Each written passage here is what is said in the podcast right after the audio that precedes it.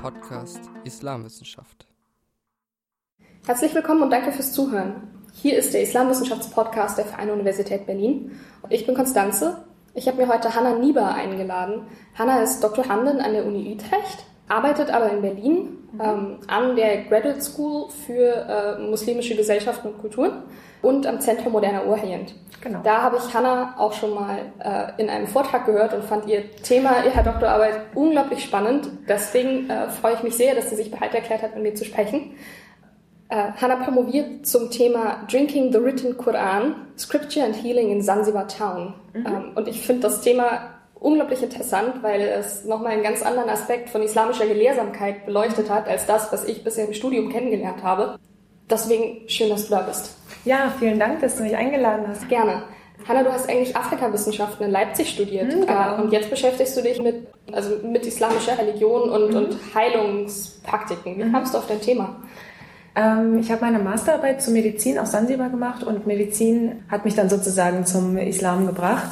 Sansibar ist auch zum Großteil muslimisch, dadurch hatte ich damit ziemlich viel zu tun. Genau, und dadurch, dass ich halt mich auf Medizin fokussiert habe in der Masterarbeit, habe ich dann ganz schnell gemerkt, dass es eben nicht nur Biomedizin gibt und ähm, alternative Medizin, sondern dass sich das noch viel weiter auffächert. Und unter anderem bin ich dabei über Kombe gestoßen.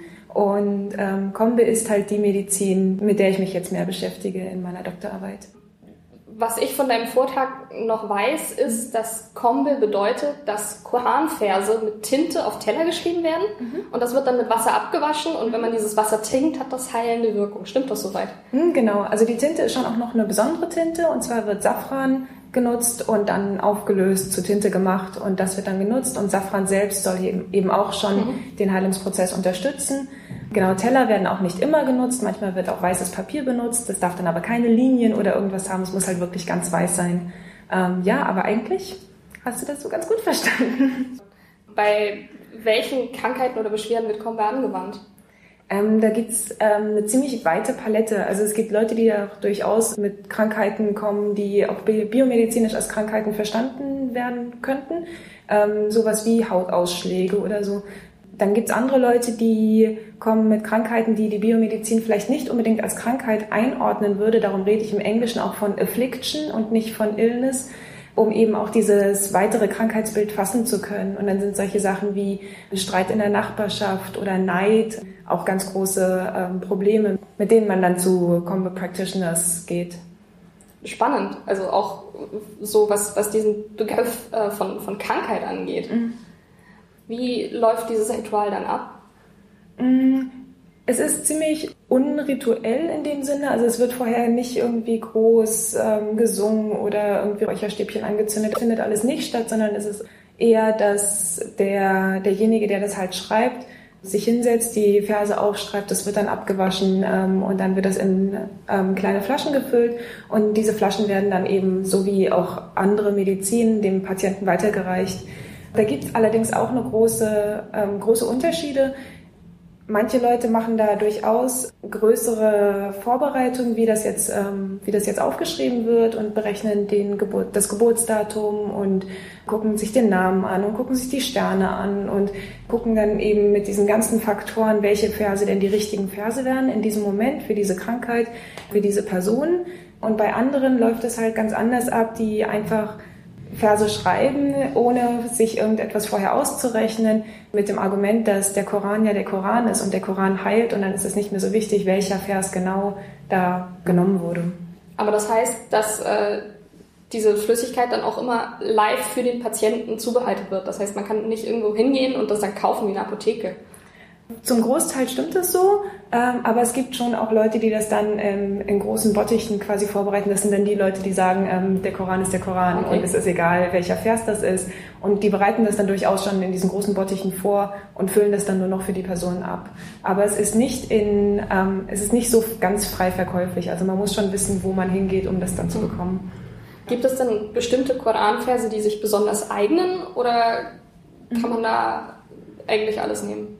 Also ähm, für die Leute, die das eher so zubereiten, dass sie es passend machen, da werden ganz oft Analogien genommen. Also bei ähm, Schlaf, Problemen oder bei Traumsachen, da wird halt gerne die Geschichte von Yusuf genommen, der eben auch geträumt hat. Also ich habe da eine ganz starke Analogie festgestellt. Ansonsten ganz beliebter Vers ist natürlich ähm, der Vers, wo der Koran über sich selbst sagt, dass er heilt. Der ist eigentlich immer dabei. Und die Fatiha, also die erste Sure, ist auch ganz beliebt und die letzten drei. Bei deinem Vortrag hast du gesagt, dass du wirklich bei Heilern äh, in Sansibar in die Lehre gegangen bist. Mhm. Wie kam das? Also wie kamst du an die Hand? Ja, das war ähm, mehr Glück als Verstand, wie das meistens so ist. ähm, ich habe jemanden gekannt, der in einer, ich nenne es immer Herbal Pharmacy, es ist halt ein kleiner Laden, in dem Kräuter und Rinde von Bäumen und so verkauft wird und den kannte ich ganz gut. Und bei dem habe ich gefragt, wo denn jemand wäre, der eben Kombe zubereitet. Und der hat mich dann halt zu Hakim Saleh gebracht. Und Hakim Saleh hat ähm, mich sofort als seine Schülerin verstanden, ähm, ohne dass ich da irgendwie jetzt groß gesagt hätte, dass ich das werden möchte. Aber ich habe diese Rolle gerne angenommen. Genau, und dann war ich plötzlich bei ihm und dann hat er wirklich dieses ganze ähm, Lehrprogramm mit mir aufgezogen und mich durcharbeiten lassen. Diese Rolle hatte ich am Anfang ganz stark, da war es ein ganz starkes Verhältnis zwischen Schüler und Lehrer. Das Verhältnis hat sich später ein bisschen verändert, wo dann ich zunehmend mehr mit meinen eigenen Fragen gekommen bin. Und gegen Ende unserer Zeit war es dann tatsächlich so, dass ich ihm die Fragen, die ich so hatte, auch im Voraus schon gegeben habe und er sich dann auf die Fragen vorbereitet hat und mir dann wirklich jedes Mal, wenn ich dann gekommen bin, ähm, einen großen Vortrag gehalten hat zu, ähm, was überhaupt Wissen für ihn bedeutet oder was der Körper ist. Und genau, das war echt ähm, ganz spannend mit ihm. Wie läuft denn normalerweise so diese, diese Lehre ab? Mhm. Kann man da dann wirklich zu, zu etablierten Combat Practitioners hingehen und, und die bringen das dann ihren Nachfolgern bei?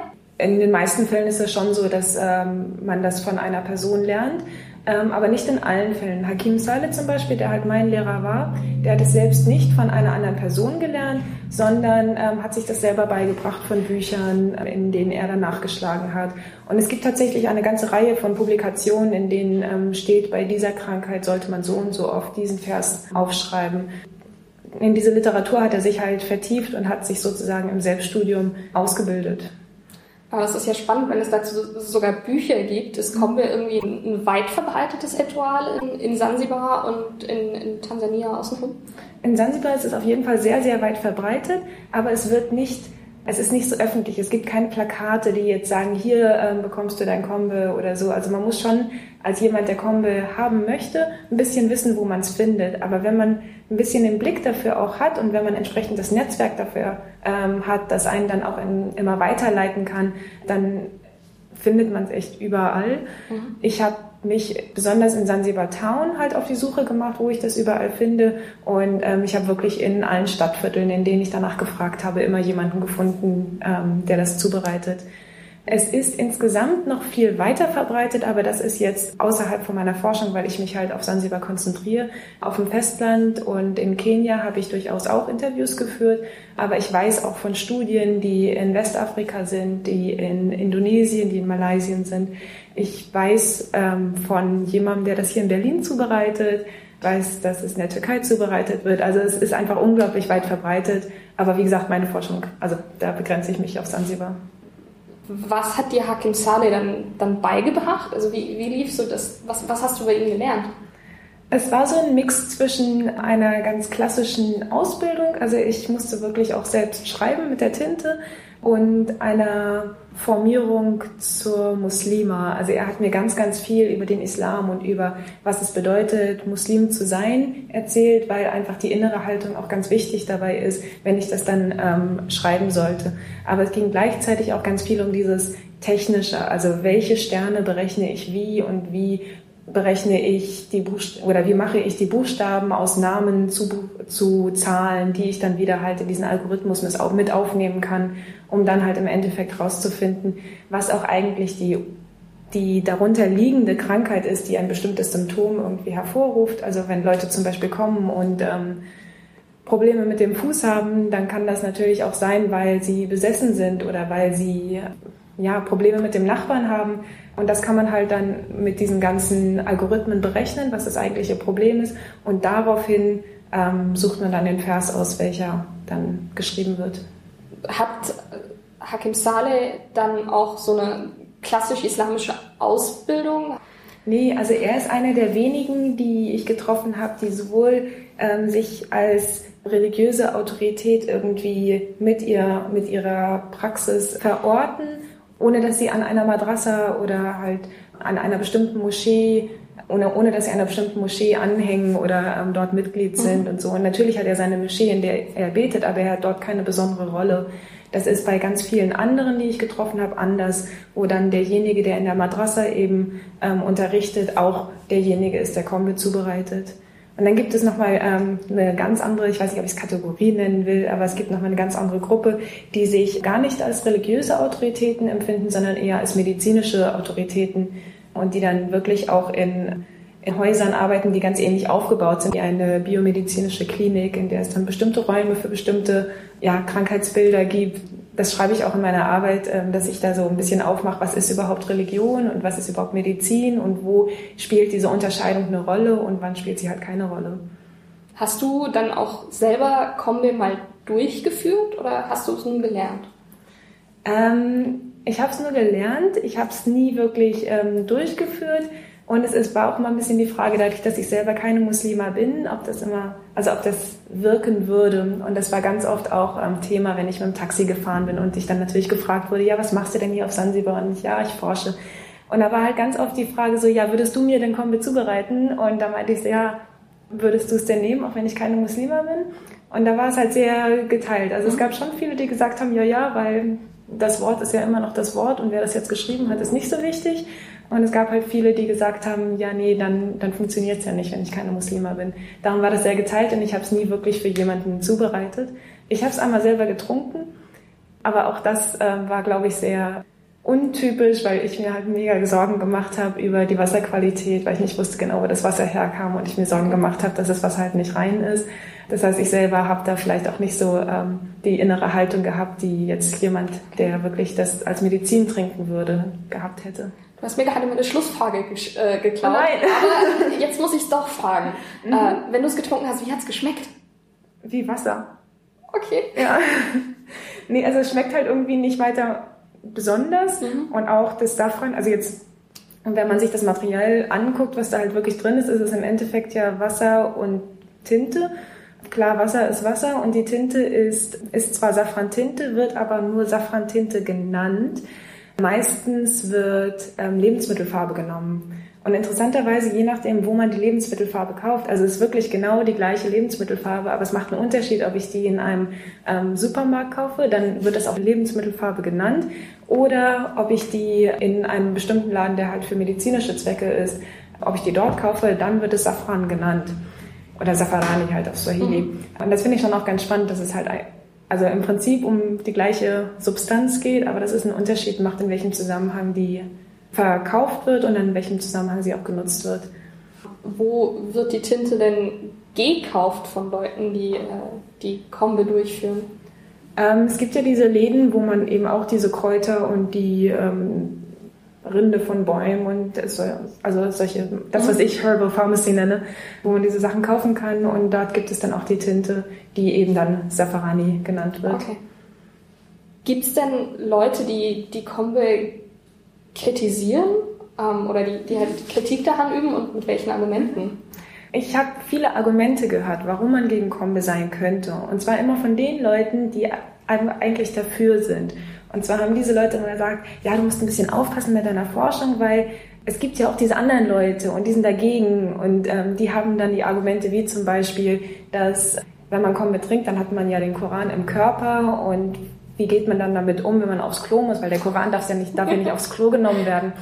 Und das waren schon irgendwie die Argumente, die mir immer so gebracht wurden von den Leuten, die aber dafür sind und die, die dann eben auch aufgelöst haben, die dann eben gesagt haben, naja, aber wenn der Koran im Körper ist, dann ist er ja schon transformiert, dann macht er ja schon seine Wirkung, dann ist es also nicht mehr das heilige Buch, was eben nicht aufs Klo getragen werden kann. Also es wurde auch wieder aufgelöst, das eigene Argument von den Leuten, die halt dafür sind diese Leute, auf die immer verwiesen wurde, diese anderen, die ja dagegen sind, die waren gar nicht so einfach zu finden. Und ich habe mich auf die Suche gemacht. Ich habe auch sozusagen die also mich weiterleiten lassen. Ich habe halt die Leute gefragt, die gesagt haben, ja, diese anderen, ja, wer sind denn diese anderen und könnt ihr mich da hinführen und wie komme ich da hin und wo genau sind die und nach wem muss ich da fragen. Und ich habe mich da so ein Stück weit immer vorgearbeitet und dann war ich bei einer Moschee, die als besonders strenge Moschee gilt und da gab es auch eine Madrasa direkt daneben und dann habe ich mit dem Direktor der Madrasa gesprochen und ich dachte, jetzt endlich finde ich jemanden, der wirklich mir sagt, dass er dagegen ist. Aber auch der konnte mir nicht sagen, dass er wirklich dagegen ist. Er hat gesagt, dass er selber das nicht gut findet und für sich nicht nehmen würde. Aber wenn andere das okay finden, dann ist das ja das Problem anderer und ähm, er ist jetzt nicht wirklich dagegen, wenn andere das nehmen. Ich habe ganz zum Schluss meiner Zeit dann doch noch zwei Leute gefunden, die wirklich dagegen sind. Es sind auch zwei sehr unterschiedliche Leute. Einer davon war gerade zurück in Sansibar zum Urlaub und der studiert eigentlich in Medina und ist halt ganz stark beeinflusst von der dortigen ähm, Ausübung der Religion. Und der andere, den ich getroffen habe, der war interessanterweise nie im Ausland und sagt aber, dass der Islam, so wie er zurzeit auf Sansibar praktiziert wird, halt nicht der reine Islam ist. Also es ist im Prinzip die gleiche reformistische Bewegung, die da im Hintergrund steht. Und das waren so meine zwei O-Töne, die ich dann doch kriegen durfte, ähm, die wirklich gesagt haben, nee, es ist auch nicht gut, wenn andere Leute das trinken und wir sind dagegen. Das äh, finde ich, find ich ganz interessant, wenn, wenn es dann in Sansibar so verbreitet ist und mhm. äh, dann ja, wirklich Leute so ein Stück weit Haltung von außen heimbringen, um ja. das zu hinterfragen. Ja, vor allem finde ich das auch spannend, dass halt eigentlich ähm, diese ganze argumentative Ebene auf der Seite derjenigen stattfindet, die, das, die aber dafür sind und interessanterweise haben die Leute, die dagegen waren, ganz andere Argumente gehabt. Also da ging es viel mehr darum, dass der Prophet Mohammed nicht nachweisbar selber Kombe getrunken hat und darum sollten eben Muslime heute auch kein Kombe trinken. Das war die Argumentation derjenigen, die halt wirklich mir gesagt haben, dass sie dagegen sind. Und diese ganzen anderen Argumente mit dem aufs Klo gehen und so, das kam halt nur von der Seite, die eigentlich dafür ist. Aber das zeigt ja auch, dass, äh, dass die Leute schon auch sich selbst hinterfragen und mhm. warum machen wir das denn und was könnte man dagegen aufführen. Also ja. das Bewusstsein ist auf alle Fälle da. Ja. Ich würde dich gerne noch zu ein bisschen was anderem fragen, mhm. weil ich das Thema Feldforschung total spannend finde. Mhm. Als äh, studierende Islamwissenschaftlerin äh, ist meine Hauptquelle ein Buch oder viele Bücher und ich finde das unglaublich spannend, wirklich mal rauszugehen und mit Menschen zu arbeiten. Wann und wie lange hast du Feldforschung gemacht? Dadurch, dass ich für meine Masterarbeit schon mal sechs Monate auf Sansibar war, zähle ich das manchmal dazu und manchmal nicht, je nachdem in welchem Kontext, weil gerade wenn es irgendwie um diesen medizinischen Kontext geht, dann zähle ich das schon dazu, weil die Erfahrungen einfach damit reinspielen. Wenn es jetzt um meine Zeit mit Hakim Saleh geht, kann ich sie halt nicht dazu zählen, weil ich die Zeit mhm. vor der wirklichen Doktorarbeitsfeldforschung auch keinen Kontakt mit Hakim Saleh hatte. Also darum variiert es so ein bisschen meine Zeitangaben. Insgesamt, wenn ich jetzt wirklich alle Monate, die ich da war, zusammenstückele und zusammenrechne, dann war ich 19 Monate da. Wie gesagt, davon sind sechs Monate während der Masterarbeit gewesen. Dann habe ich mit meinem Doktorarbeitsprojekt angefangen, habe Sachen dafür gelesen und so und wollte auch erstmal gucken, ob das, was ich mir da so ausdenke, ob das irgendwie einen Bezug hat zu Sansibar, ob das überhaupt machbar ist, was ich da vorhabe. Und war zwei Monate ähm, da. In der Zeit habe ich dann Hakim Saleh kennengelernt dann bin ich halt wieder zurückgekommen und habe mein Projekt nochmal ähm, neu definiert, habe es nochmal überarbeitet und war dann ähm, für acht Monate da. Jetzt mal kurz zusammenrechnen, wie viel, wie viel wir sind. Ach genau, und danach war ich nochmal drei Monate da und jetzt fahre ich nochmal ein. Okay. Das müssten jetzt 19 sein, weil ich mich nicht verrechnet habe. Hast du dann immer noch Kontakt mit Hakim Saleh? Ja. Äh, auf welchem Wege? Ähm, meistens über Facebook. Es war auch ganz spannend, weil er hatte einen Facebook-Zugang, also einen Facebook-Account, den er aber nicht richtig nutzen konnte, weil er meinte, ihm fehlt so viel und er hat keine Bilder und so. Und dann habe ich mich halt eines Tages mit ihm hingesetzt und dann haben wir Bilder gemacht und dann haben wir die auf Facebook hochgeladen und so. Und seitdem er jetzt diese Bilder auf Facebook hat und wirklich so sein eigenes Profil erstellen konnte, ähm, nutzt er es unglaublich viel. Genau, und das ist auch so unsere Haupt, ja, unsere Hauptkommunikationsebene zurzeit. Und auch die ganze Zeit zwischendurch. Also wie gesagt, ich war ja erst die zwei Monate und bin dann halt wieder zurückgegangen. In der ganzen Zeit haben wir natürlich kommuniziert miteinander. Dann war ich wieder da und bin wieder zurückgekommen. In der Zeit haben wir wieder viel miteinander kommuniziert. Er ist auch derjenige, der meine ganzen Sachen gegenliest. Also was ich so ähm, auf Konferenzen ähm, vorstelle oder so, das ähm, kriegt er normalerweise vorher zum Gegenlesen und zum Kommentieren, was einfach nochmal mir viel Feedback gibt. Wie hast du dich dann mit den Menschen vor Ort verständigt? Also konntest du schon Swahili äh, sprechen, als du das erste Mal da ankamst? Ja, also ähm, ich habe vorher ein Jahr auf dem Festland in Tansania gewohnt, in einem ganz anderen Kontext. Also es war ganz, ganz christlich dominiert. Das Swahili ist auch ein bisschen anders in dem Ort, wo ich vorher gewohnt habe, als dann auf Sansibar. Aber da habe ich so meinen Grundstock an Swahili mir ähm, angeeignet. Als ich dann nach Sansibar gegangen bin, also irgendwie jedes Mal, dass ich auch wieder nach Sansibar gehe, ich lerne immer weiter. Aber es sind natürlich auch immer die Kontexte, die einem dann bestimmtes ähm, Vokabular dann auch beibringen. Also ich kannte mich vorher in dem muslimischen Kontext irgendwie weniger mit dem Vokabular, was dann dort wichtig ist, aus. Das ähm, kommt immer so ein bisschen miteinander. Das heißt, als du das erste Mal nach Tansania gegangen bist, hast du sozusagen kaum ein Wort gesprochen. Ja, ich dachte, man kommt ziemlich weit mit Englisch, aber kam man nicht. Und dann musste ich ziemlich schnell Swahili lernen. Aber wie, wie war das? Du kamst da an und wie hast du eine Wohnung gefunden? Wie hast du mhm. Kontakte gefunden? Ja, ich meine, als, als ich das erste Mal da war und noch kein Swahili konnte, das war halt ein ähm, Austausch, da war ich als Freiwillige da an diesem Ort, da war das alles für mich, für mich organisiert. Das erste Mal, dass ich nach Sansibar gegangen bin, da hat die Swahili-Lehrerin in Leipzig mir ganz viel geholfen und mir Kontakte von sich vermittelt, ähm, die ich dann nutzen konnte. Also ich habe im Endeffekt bei einer guten Freundin von ihr gewohnt, als ich das erste Mal für die Masterarbeit in Sansibar war. Und sobald man eine Zeit lang da war, dann ist es auch viel einfacher, dann weiß man auch viel besser, wie man halt welche Kontakte nutzen kann und ja, überhaupt, wie man sich auf Wohnungssuche macht. Das läuft halt schon ein bisschen anders als jetzt hier. Aber wie gesagt, so das erste Mal überhaupt da sein ähm, lief über Kontakte hier in Deutschland. Wie läuft Wohnungssuche denn dort ab? Ja, leider ohne Internet. Das finde ich in Deutschland ganz angenehm, dass man so viel über das Internet machen kann. Wohnungssuche war insofern nicht so sehr schwierig, dass ich eine, eine, gute Freundin hatte und die hat auch in einem, in einem Haus gewohnt, wo so die einzelnen Zimmer vermietet waren an halt Einzelleute, ein bisschen vielleicht wie eine Zweck-WG bei uns. Genau, es war halt eine geteilte Küche, geteiltes Wohnzimmer und sie hatte halt ein Zimmer und dann gab es noch andere, ähm, noch zwei andere Mädchen, die halt auch jeweils ein Zimmer hatten. Und diese Form von Wohnen konnte ich mir halt auch eigentlich ganz gut vorstellen.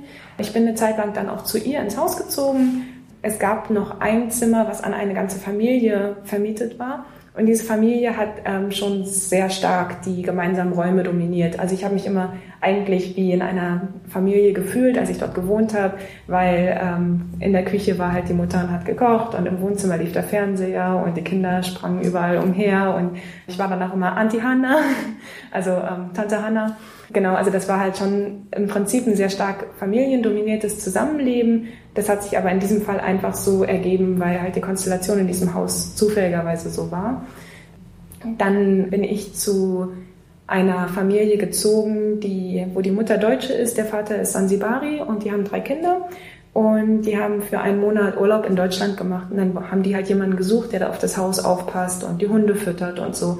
Dann bin ich halt zu denen gezogen, erst zum House-Sitting und dann habe ich mich sehr gut mit denen verstanden und bin einfach da geblieben. Deine, deine Forschung selber vor Ort? Du hast irgendwie einen Kontakt gehabt und hast dich dann immer vom, vom nächsten zum nächsten zum nächsten gehangelt.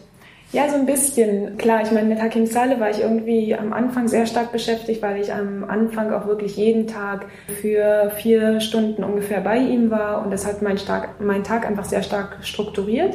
Ich musste dann mich neu strukturieren, als ich gemerkt habe, ich möchte eigentlich nicht einfach nur, was heißt nur, es wäre bestimmt auch eine total spannende Studie, aber ich möchte ein weiteres Feld aufmachen und nicht nur Hakim Saleh irgendwie porträtieren und habe hab das dann halt ähm, auseinandergezogen und habe gesagt, ich möchte mich einmal die Woche mit ihm treffen. Und das lief dann auch halt, wie gesagt, bis zum Ende meiner Forschung so.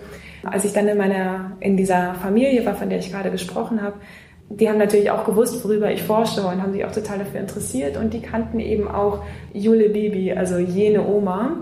Und die macht das auch. Jene Oma ähm, hat mich natürlich dann interessiert und jene Oma wollte ich dann ganz gerne kennenlernen. Und dann habe ich gefragt, ob sie mich nicht mal mitnehmen können zu jener Oma. Und dann haben sie mich mitgenommen und mich ähm, dort vorgestellt bei Bimoana. Und Bimoana und der ganze Kontext um Bimoana herum wurde dann sozusagen mein zweites, mein zweiter Ort, an dem ich auch einmal die Woche war. Und es war auch ein sehr schönes Zusammensein einfach mit denen und ich wurde dort auch mit auf Hochzeiten genommen und so. Ich habe mich da einfach wirklich ähm, mhm. auch ein Stück weit zu Hause gefühlt. Ich habe auch mitgekriegt, wenn es jemandem halt dort nicht gut ging und was so die Zukunftsvorstellungen der einzelnen Leute in der Familie dort waren und so.